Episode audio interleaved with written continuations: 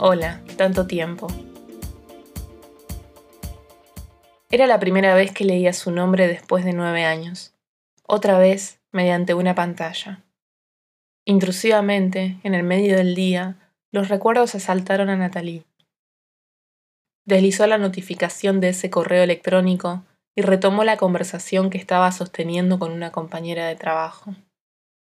En un descanso, aprovechó gran parte de sus 15 minutos para releer y releer el mail. No salió del baño. Se quedó en el recibidor apoyada de espaldas al espejo del lavamanos. Era un correo simple, pero con muchas preguntas.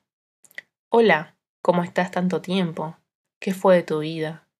Como si el interlocutor fuese tan solo un ex compañero curioso del secundario, aburrido, una tarde en la que abrió su portátil en el comedor para escribirle a una amiga que hace mucho que no ve, con la que no había un nivel profundo de intimidad, todo mientras tomaba unos mates a las cuatro de la tarde con el televisor de fondo. Pero no.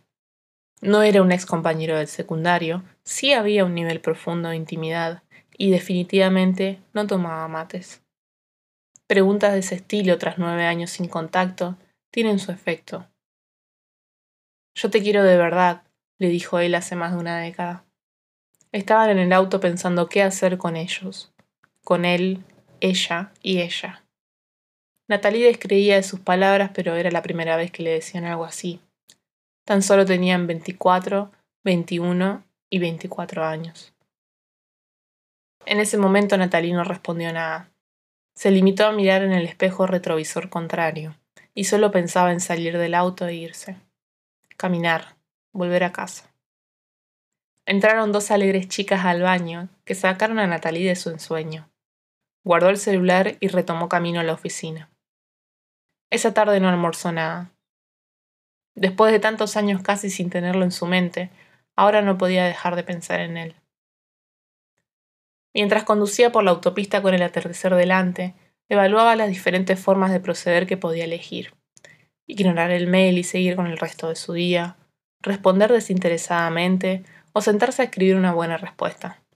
Intensa, sentida, con todas las desventajas que eso implica, porque a todos nos gustan las historias en las que los personajes actúan y viven cosas, pero en la vida real no todo el mundo está preparado para lidiar con el drama posterior.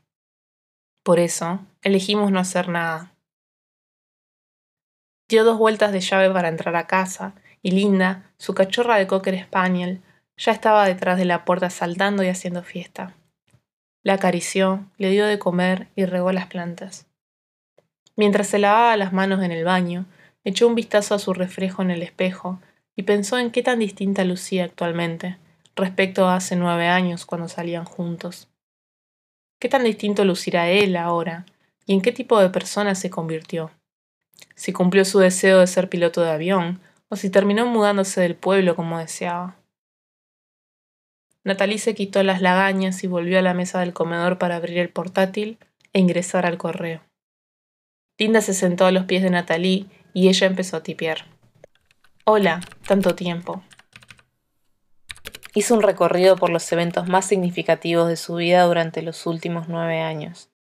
El día que se desmayó en el supermercado, la primera vez que se tiró en paracaídas con el instructor que tres meses después se convertiría en su primer novio, y dos años más tarde terminarían separándose cuando él le propuso tener una relación abierta, su primer viaje al sudeste asiático y el cariño que le tomó a la gente que conoció en Vietnam, y, finalmente, su nuevo empleo en una editorial, donde por suerte hay un bonito equipo de trabajo con personas amigables y café recién hecho. Siempre listo en la cocina.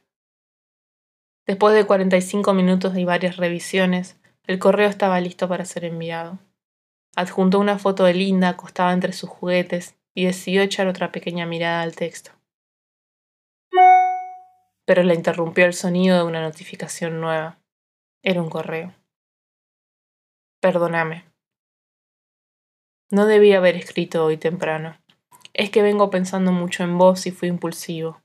Pero no quiero molestarte. Lamentablemente no se pueden eliminar los correos una vez que ya los enviaste, pero lo cierto es que no quiero molestarte, te repito. Todavía salgo con Cintia. Tenemos un hijo. Espero que estés muy bien. De verdad lo deseo. Perdóname por hacerte mal. Natalie releyó y releyó, de nuevo, casi sin parpadear. Volvió al borrador de su respuesta no enviada y lo cerró. Puso la cabeza entre los brazos, mirando sus piernas. A pesar de que no envió ese mail, tras haber escrito todo ese relato, se sentía como si efectivamente hubiese hablado con él después de nueve años. Aunque él jamás la haya leído y jamás la vaya a leer. Ella sentía que habían conversado, lo sentía en su cuerpo. De pronto, Linda se metió debajo de la mesa buscando captar la atención de Natalie. Recordó que no había comido nada en las últimas diez horas, por lo que fue a la cocina a descongelar algo. Esa noche durmió tranquila, como si un capítulo se hubiese cerrado.